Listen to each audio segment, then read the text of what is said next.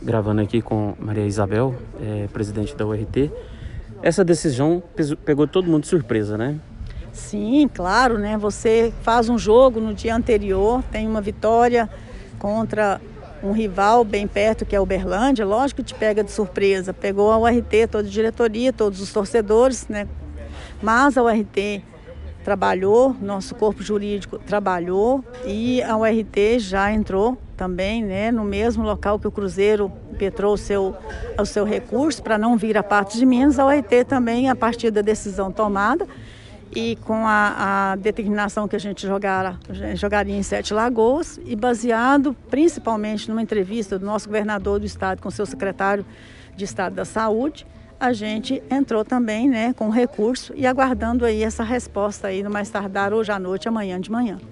Aí, dependendo da resposta, como que vai ser feita aí é, é uma resposta para a justiça? Sim, aí é o próprio né, TJD já, já encaminha essa decisão à Federação Mineira.